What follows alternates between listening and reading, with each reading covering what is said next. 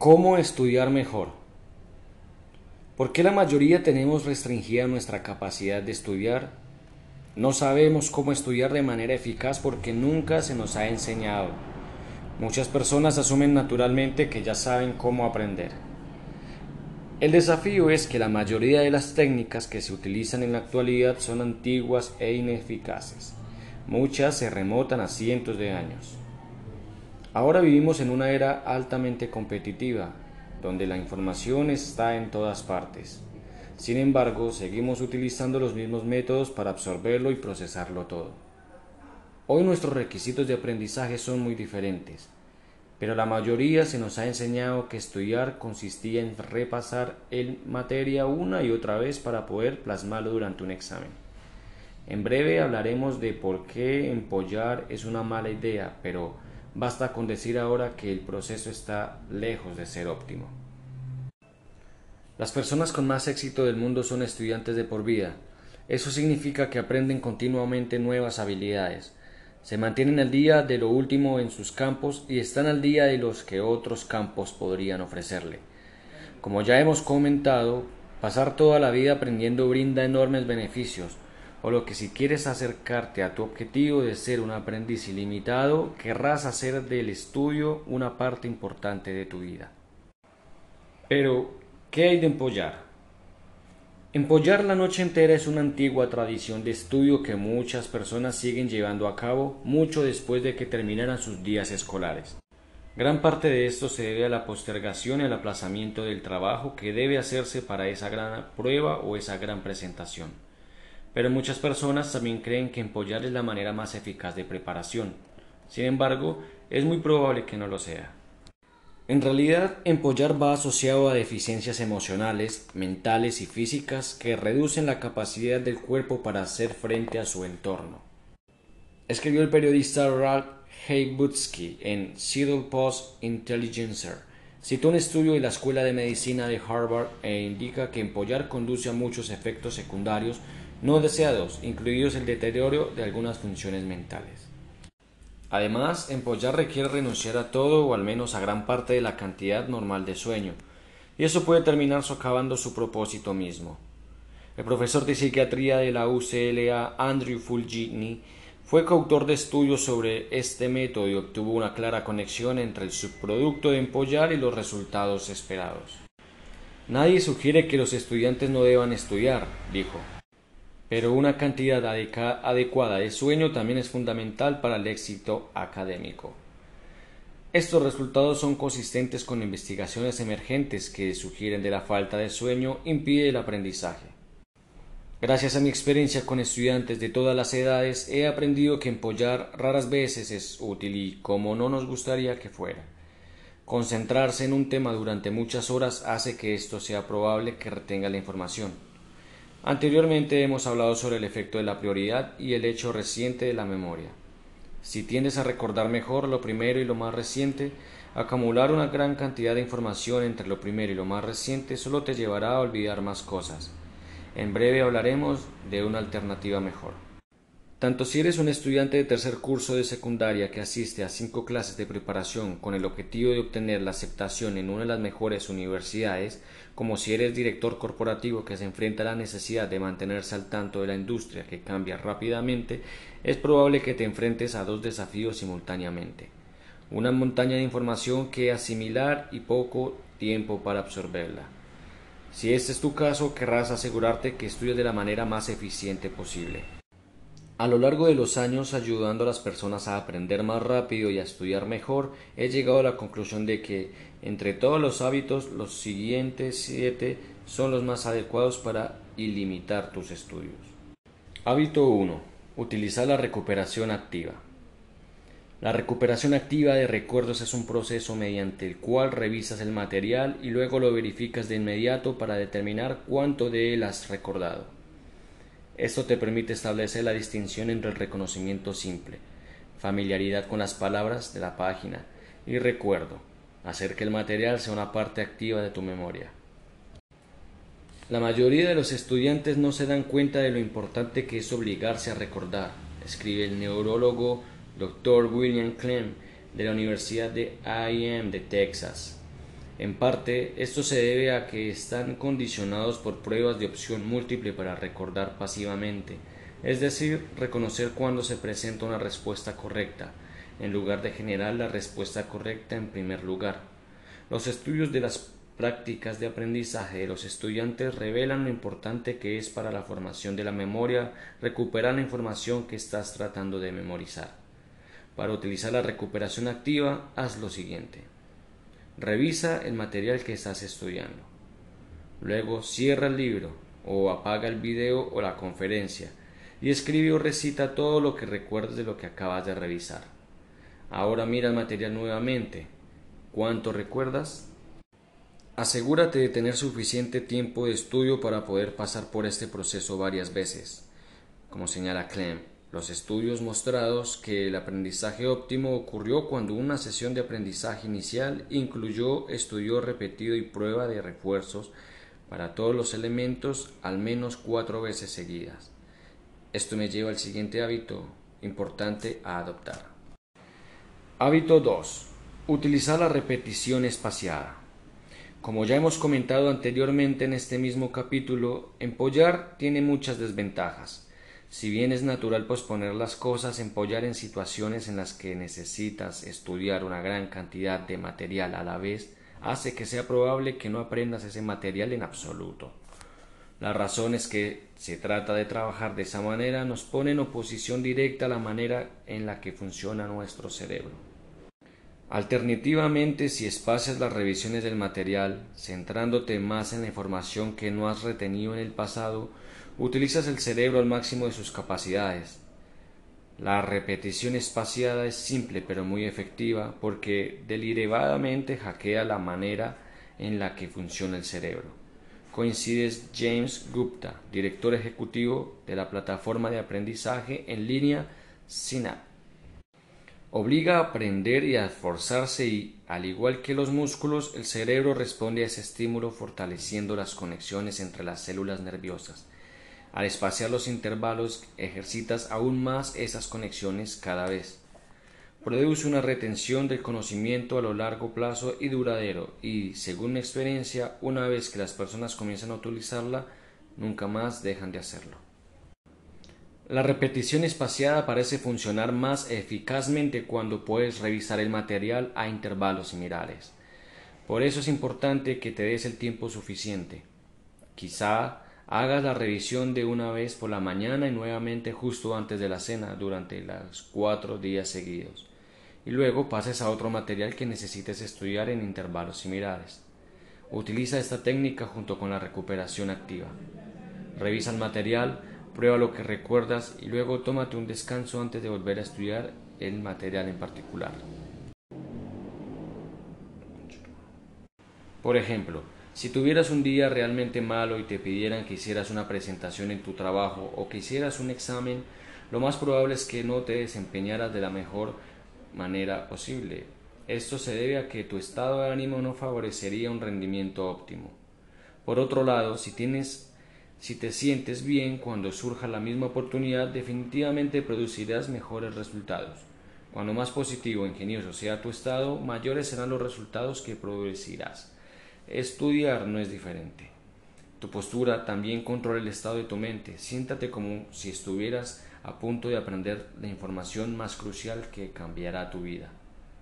Solo tenías que moverte un poco. Sí, así es. Observa si te sientes más concentrado después de haber cambiado de postura. Cuando te sientas erguido, también facilita la respiración y la circulación es necesario a tu cerebro y para el resto del cuerpo. Si te dejas caer en la silla de cualquier manera, esto podría entorpecer el proceso de respiración y cansarte. Hábito 4. Utiliza el sentido del olfato. Estoy seguro de que te ha pasado algo parecido a lo siguiente. Entras a una habitación y descubres que en el aire flota un aroma particular. Tal vez sea el olor de una especia específica, de un guiso que está en el horno. Ese aroma te remite inmediatamente a un día con una amiga de la infancia cuando hiciste una broma que fue tan divertida que te salió leche por la nariz. ¿Por qué el olor de esa especie desencadenaría ese recuerdo? ¿Por qué ese olor estaba en el aire cuando sucedió el evento y estás recordando? y los olores son especialmente efectivos para traer recuerdos a la vanguardia a nuestro cerebro. Se ha demostrado que el aroma del romero mejora la memoria y que el de la menta y el limón promueven la concentración. La respuesta probablemente se deba a la anatomía del cerebro, escribe Jordan Gwenes Lewis, investigador postdoctoral de la Facultad de Medicina de Penn State. Los olores entrantes son procesados primero por el bulbo olfatorio, que comienza dentro de la nariz y corre a lo largo de la parte inferior del cerebro. El bulbo olfatorio tiene conexiones directas con dos áreas del cerebro que están fuertemente implicadas en la emoción y la memoria, la amígdala y el hipocampo. Curiosamente, la información visual, auditiva y táctil no pasa a través de estas áreas del cerebro. Esta puede ser la razón por la que el olfato, más que cualquier otro sentido, tiene tanto éxito al desencadenar emociones y recuerdos. Lo que nos muestra esto es que el olfato es una herramienta de memoria enormemente importante, aunque infrautilizada. Si un aroma en particular puede llevarnos de regreso a nuestra niñez, se puede utilizar un aroma diferente para acelerar nuestro recuerdo. Si estás estudiando para un examen importante, pon un poco de aceite esencial en particular en tu muñeca mientras estudias, y luego asegúrate de hacer lo mismo antes de hacer la prueba. Si haces lo mismo al prepararte para una reunión importante, los recuerdos deberían ser similares. Obviamente, después de tener en cuenta a otras personas, por lo que no quieres empaparte de ese aroma, un solo toque es suficiente para aumentar tu recuerdo.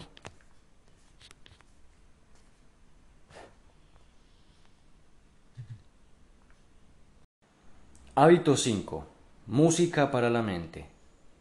Piensa en cómo hiciste alguno de tus primeros aprendizajes. ¿Tú como tantos otros memorizaste el alfabeto a través de una canción? O quizás sepa cómo un proyecto de la ley pasa por el Congreso por lo que te contaron en el Schools Schools Rock.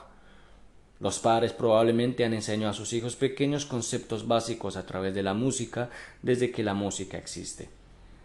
Lo hacen porque funciona, y funciona porque hay una sólida ciencia detrás de ello. Numerosos estudios relacionan la música con el aprendizaje la hipótesis de que la excitación y el estado de ánimo representada por el Dr. Erglen Schulzberg identifica una conexión entre la música y el estado de ánimo y la conexión entre el estado de ánimo y el aprendizaje, lo que sugiere que la música puede ponernos en condiciones que mejoran nuestra capacidad de aprender. La música barroca parece tener algunas cualidades particularmente valiosas, la música estabiliza los ritmos mentales, físicos y emocionales para lograr un estado de concentración y enfoque profundo en el que se pueden procesar y aprender grandes cantidades de información.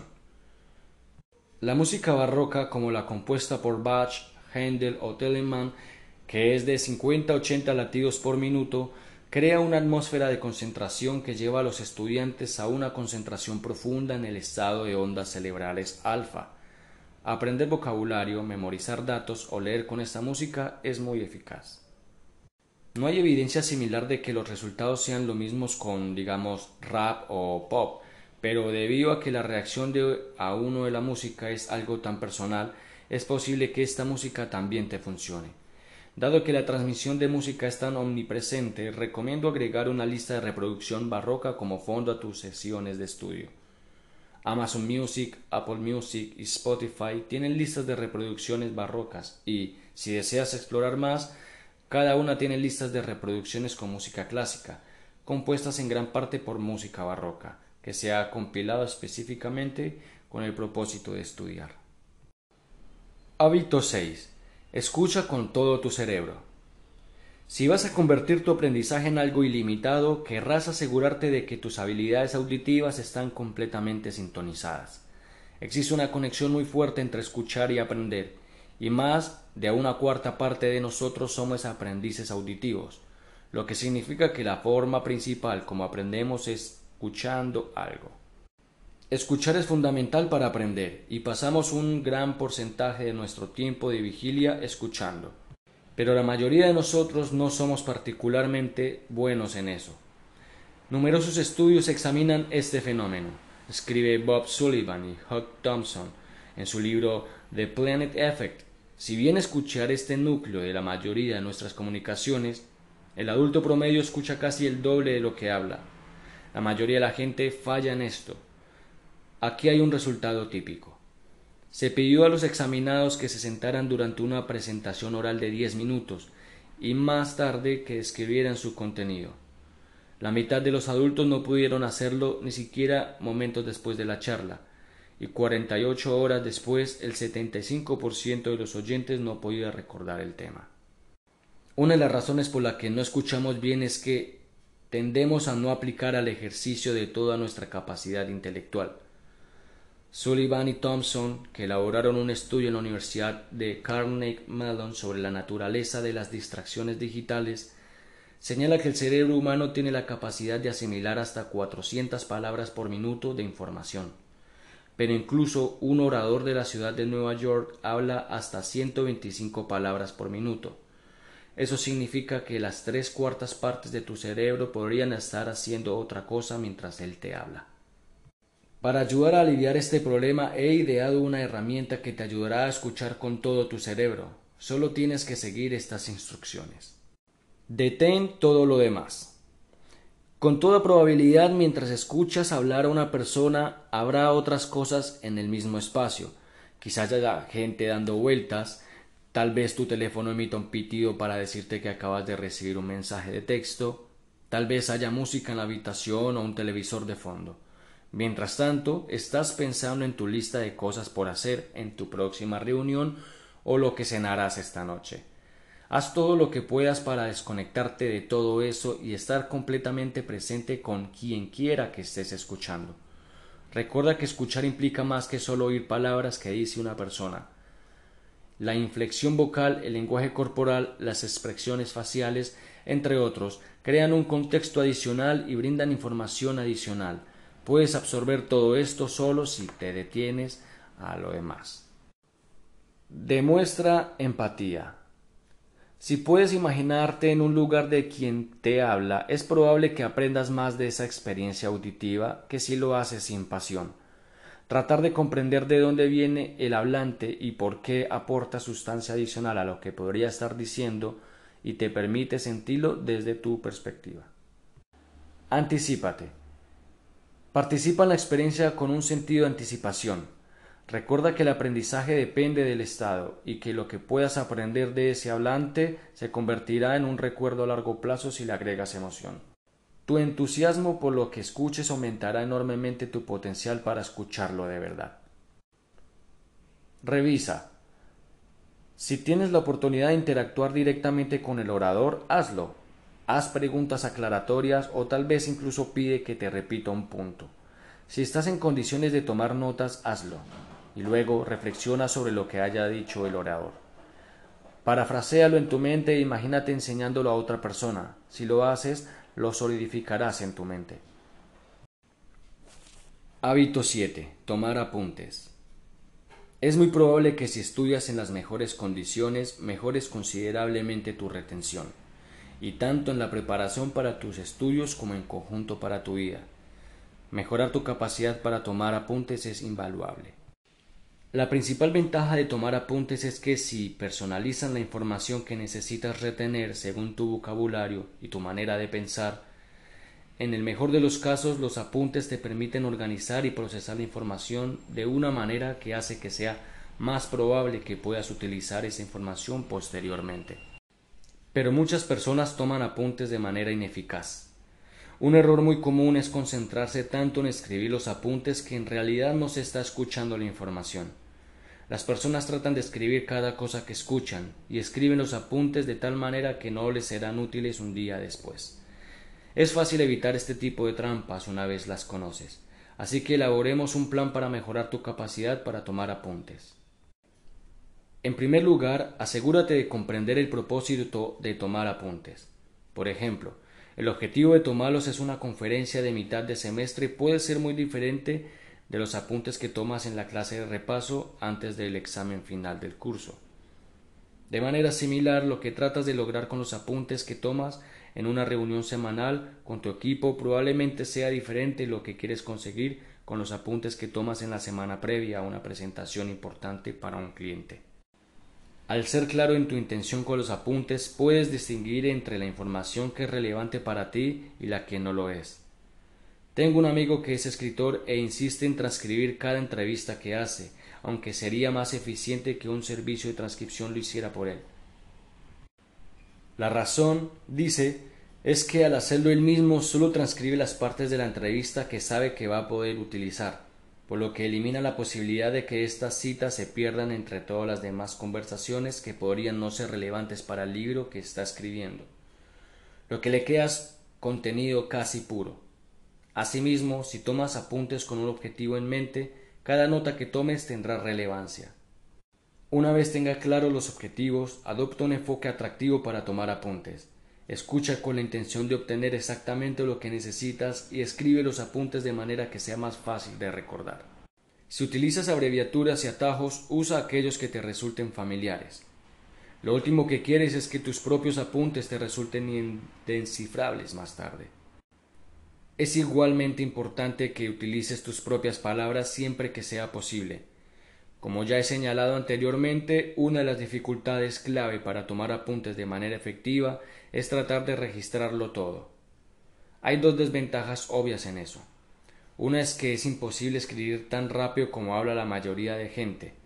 En promedio las personas escriben a mano de 10 a 12 palabras por minuto y el avalante promedio pronuncia alrededor de 100 palabras por minuto. Incluso si estuvieras tecleando los apuntes en un ordenador, probablemente solo podrías escribir aproximadamente la mitad de lo que dice el orador. Pero hay una desventaja aún más fundamental. Si copias lo que alguien dice palabra por palabra, probablemente no estás procesando nada. Eso significa que el momento más esencial del aprendizaje utiliza la mayor parte de tu cerebro para la tarea de tomar el dictado. Cuando utilizas tus propias palabras en los apuntes, procesas la información y eso mejora enormemente el aprendizaje. Y ya que el tema de la escritura te recomiendo escribir los apuntes a mano, incluso si utilizas una tableta al tomarlos, usa un bolígrafo electrónico para hacerlo. Por un lado, existen programas fácilmente disponibles que pueden convertir la escritura a mano en texto para organización posterior. Lo más importante es que escribir a mano requiere un proceso el material inmediato y ha demostrado ser más efectivo. La presente investigación sugiere que incluso cuando se utilizan los ordenadores portátiles únicamente para tomar apuntes, aún pueden afectar el aprendizaje, porque su uso da como resultado un procesamiento menos profundo escribe Pam A. Mueller y Daniel Oppenheimer de los estudios sobre este tema. Descubrimos que los estudiantes que tomaron apuntes en ordenadores portátiles se desempeñaron peor en preguntas conceptuales que los estudiantes que lo hicieron a mano, demostrando que, si bien tomar apuntes puede ser beneficioso, la tendencia de quienes lo hacen con ordenadores portátiles de transcribir las conferencias palabra por palabra en lugar de procesar la información y reformularla en sus propias palabras es perjudicial para el aprendizaje. Lo más importante es asegurarse de estar escuchando realmente. No estás ahí como secretaria, estás ahí como alguien que recibe información para su uso posterior. Por lo tanto, es importante escuchar realmente lo que dicen los demás. Toma nota de lo que se enfatiza. Asegúrate de comprender lo que expresa el orador y si tienes la oportunidad, haz preguntas. Eso solo puede suceder si dedicas al menos tanta atención a la información proporcionada como a tu registro de esa información.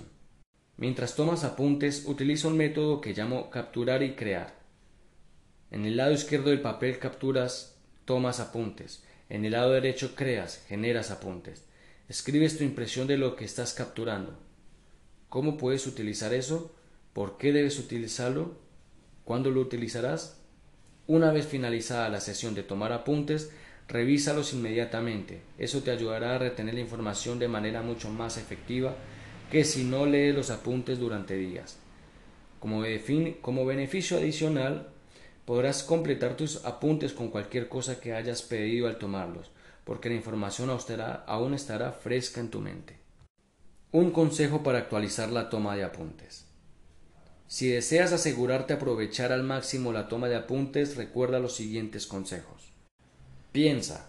Antes de comenzar cualquier sesión en la que vayas a tomar apuntes, piensa en lo que estás por retener más de esa sesión.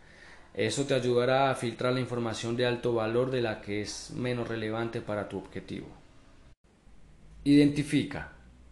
Escucha atentamente la información que se presenta e identifica lo que es más importante en el contexto de tus objetivos. Recuerda que intentar escribirlo todo hará que sea imposible procesar la información en ese momento y probablemente te dificultará el estudio. Identifica lo que más necesitas y anótalo. Prioriza.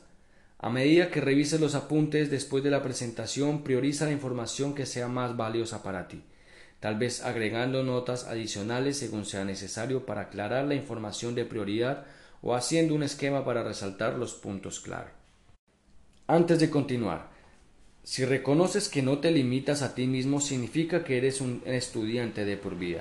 En este caso, la manera como progresas con tus estudios es de tal vital importancia. Antes de pasar al siguiente capítulo, intentemos algunas cosas. Saca tu memoria activa a dar una vuelta. Accede a algún material nuevo y evalúa inmediatamente cuánto retienes.